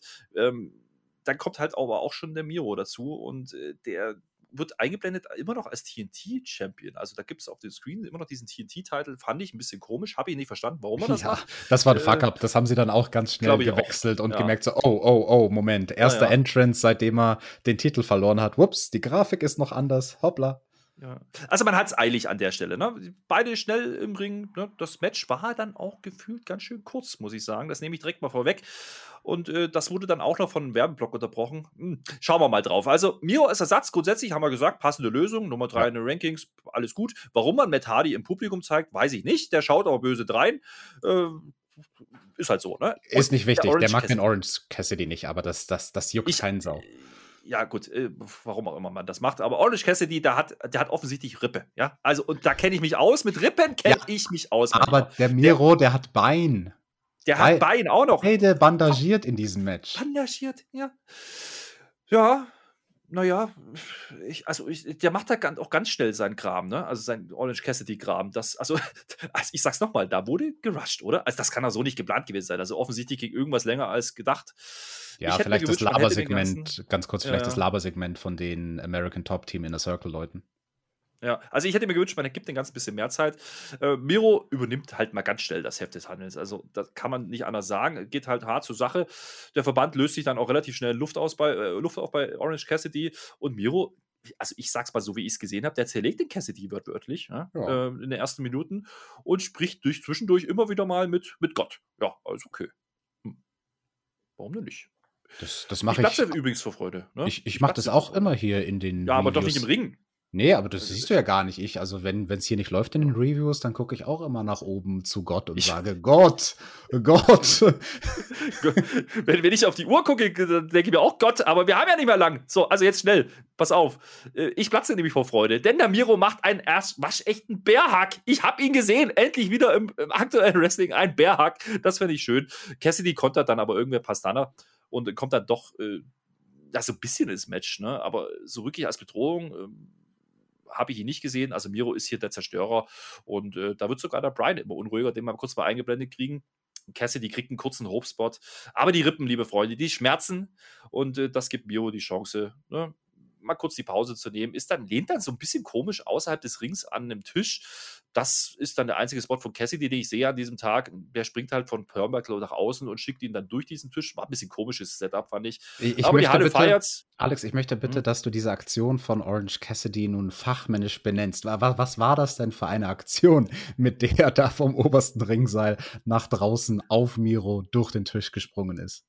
Naja, ich glaube, das Problem war ja, dass Miro nur an diesem Tisch lehnt. Ne? Also, es war. Also, äh, äh, äh, äh, nennen wir es nennen äh, Cross Body Splash. Naja, da bist du aber großzügig. Also, aber, nein, es sah ja. realistisch aus. Also ganz im Ernst, es war jetzt keine Textbuchaktion. Muss es aber, finde ich, bei einem Orange Cassidy auch nicht sein. Also der hat halt mit seinem Gimmick die Ausrede, wenn halt so ja. Aktionen mal ein bisschen awkward halt aussehen. Lazy. Er ist halt lazy. Ja. Er ist halt nicht komplett den Crossbody gesprungen, sondern halt mehr so einen halben Headbutt, Shoulder Block Crossbody Ding, aber es hat ja. gereicht für, ja, für zumindest den Nine-Count. Also, das fand ich einen schönen Hope-Spot. Das haben mhm. sie, finde ich, gut getimt. Ne? Miro liegt da in den Trümmern des Tisches. Du überlegst dir so, oh, oh, oh, der Orange Cassidy gewinnt da jetzt doch. Na, natürlich nicht. Der Miro kommt bei neuneinhalb wieder in den Ring. Das war ordentlich gesagt. Wie gesagt, der Aufbau für diesen Tablespot fand ich ein bisschen komisch, aber gut, die Halle hat es gefeiert, war halt ein kleiner Spot, der da drin war und es war halt die einzige Möglichkeit, Cassidy wahrscheinlich so richtig, wirklich ernsthaft reinzubringen. Es gibt den Beachbreak, der geht Auto bis zu 2,9 und dann rennt der Cassidy mal ganz blöd in einen so-called Bodyblock. Keine Ahnung, was das mit dem Move war, hat man so tituliert, im Kommentar habe ich übernommen. Und dann will der Miro auch ganz schnell Schluss machen und das tut er auch. Es gibt diesen Klatsch, ne, Camel Klatsch, weiß nicht, wie das Ding heißt, fachmännisch, aber der Cassidy tappt aber mal sowas von sofort an der ja. Stelle den guten alten Ecolate aus WWE-Zeiten, aber jetzt zieht er den ja noch mal ganz rabiater. Keine Ahnung, ich weiß auch nicht, wie das heißt. Ich nenne das Ding einfach Matschka. Gesundheit, ja. Also, ich sag mal so, ja, so schnell, wie, ich da jetzt durchgegangen bin, so ungefähr hat sich das Match angefühlt. Aber das Match, äh, ja, war halt auch dafür da, dass Miro halt jetzt dann ins Finale geht. Und das ruft dann wieder Daniel Bryan auf den, auf den Plan. Der sprintet zum Ring, weil keine Zeit mehr. Es gibt einen kurzen Stare-Down. Der Handshake wird angeboten von Daniel Bryan oder Bryan Danielson, Entschuldigung, ja.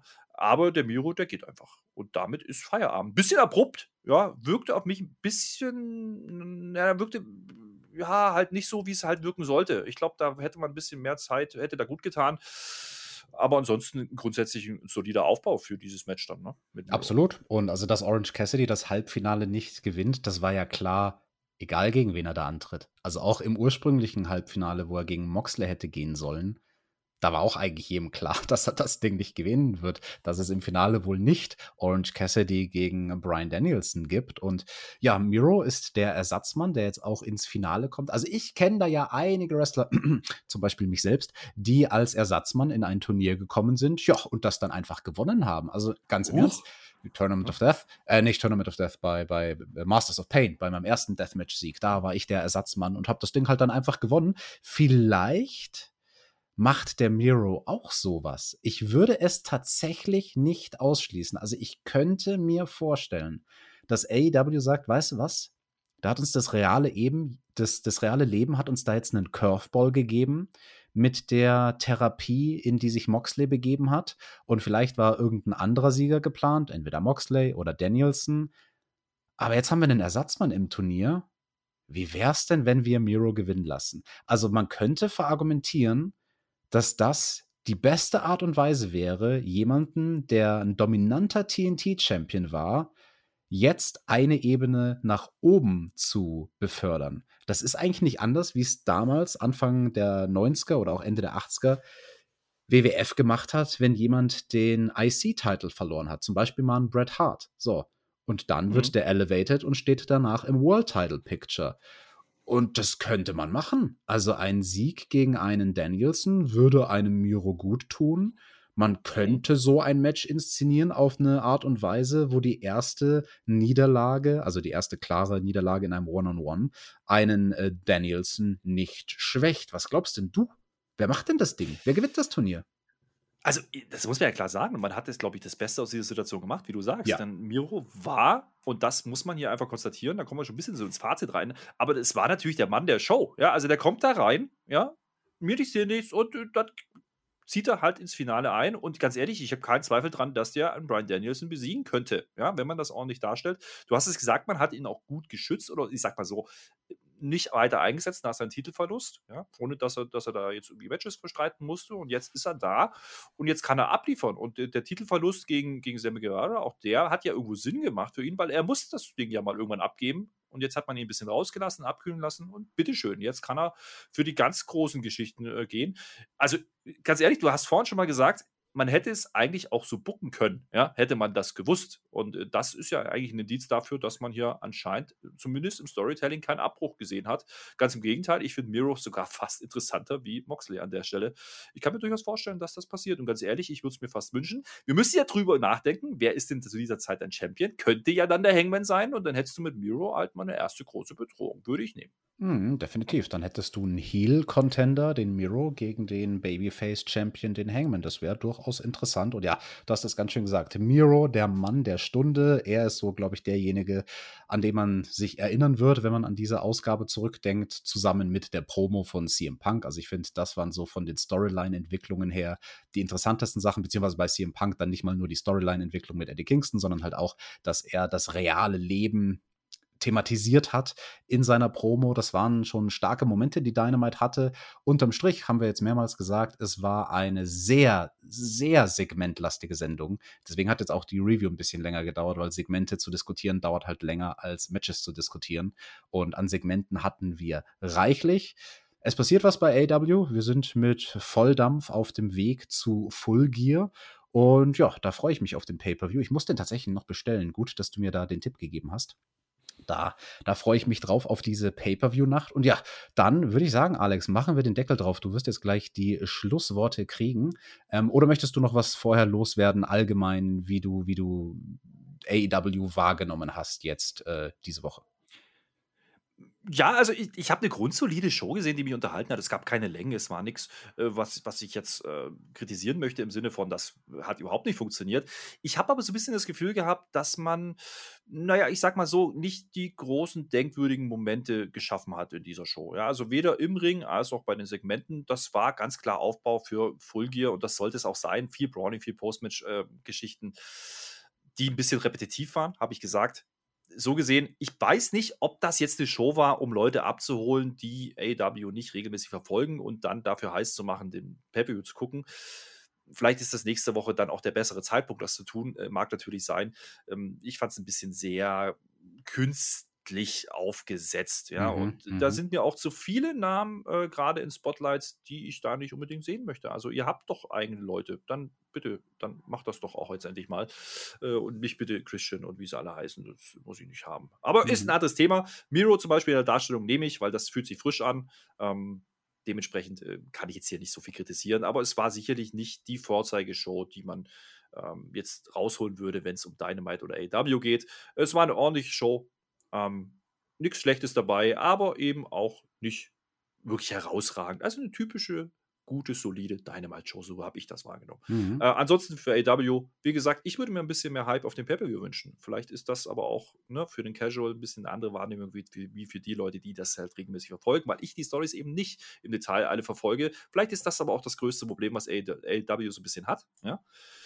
Manchmal ist vielleicht der Deep Shit auch zu deep und äh, dementsprechend vielleicht nicht brauchbar für den Casual-Fan. Aber das, das, soll uns nicht davon abhalten. Ja, das ist Pay-Per-View zu gucken. eine super interessante Einordnung von dir tatsächlich als jemand, der da mehr Casual-Augen nochmal hat als der Tobi und ich, die jede Woche die Shows sehen und voll in jeder Storyline drin sind, weil da mag durchaus was dran sein, ne? Dass für jemanden, der jetzt kurz vom Pay-Per-View nur mal so reinguckt, der vielleicht primär WWE guckt und dann jetzt auch mal AW eine Show schaut, ja, was geht denn da so ab? Was gibt's denn beim Pay-Per-View für Matches? Alle Matches sind aufgebaut. Die sind auch an sich, die meisten davon oder eigentlich alle logisch aufgebaut. Aber man könnte vielleicht tatsächlich an der Full Gear Card kritisieren, dass jetzt nicht unbedingt so dieses eine Match dabei ist für einen Casual-Zuschauer, nicht für einen AW Die Hard-Fan, sondern für einen Casual-Zuschauer. Dieses eine Mhm. Match, wo man das Gefühl hat als Casual, boah, das muss ich sehen. Und da an der Stelle halt vielleicht auch nochmal die Kritik an der Storyline mit Hangman und Kenny, wie man damit verfahren ist. Hätte man da Comedy rausgehalten die letzten Wochen, dann würde das, glaube ich, anders aussehen. Also dieses Match hätte man größer und noch mehr Must-See etablieren können. Jetzt ist nur noch eine Woche übrig. Aber gut, darüber reden wir dann nächste Woche bei der Review, da dann wieder in der gewohnten Besetzung zusammen mit dem Tobi. Für diese Woche soll es das gewesen sein. Ihr lieben Brother Friends und Sister Friends, schreibt uns in die Kommentare. Was habt ihr von dieser Show gehalten? Was ist euch besonders positiv, besonders negativ aufgefallen? Wie findet ihr die Storyline-Entwicklungen? Wenn ihr keinen Kommentar schreiben wollt, dann lasst uns doch bitte zumindest einen Daumen nach oben da. Das hilft uns nämlich tatsächlich auch mehr, als ihr glaubt. Den YouTube-Algorithmus, den wird das freuen. Mich hat's gefreut, dass ich mit dem Alex diese Review machen durfte. Das war, finde ich, eine sehr schöne Erfahrung. Du kriegst auch gleich die Schlussworte und in diesem Sinne klaue ich ganz dreist das Trademark vom Tobi. GW, genießt Wrestling. Für dich immer noch Herr Flöter. Ja, das, hätte ich das auch noch mal untergebracht. Aber ich nutze jetzt hier mal meine unge also das ist ja ungeahnte Möglichkeit, die ich ja gerade habe. Ja, das Schlussworte bei einer AEW Dynamite Review. Liebe Freunde, ihr könnt mir gerne auch folgen auf Twitter. Ja? Äh, Herr Flöter. Vielleicht auch auf Twitch zuschauen. Da gucken wir gerne mal Wrestling. Wir werden übrigens auch Full Gear gucken. Live Samstagnacht, ne? 13. auf dem 14. Wer da Bock hat, schalte gerne mit ein. Da ist wahrscheinlich der Marcel wieder mit am Start. Ansonsten machen wir das auch gerne mal bei SmackDown und WWE-Sachen.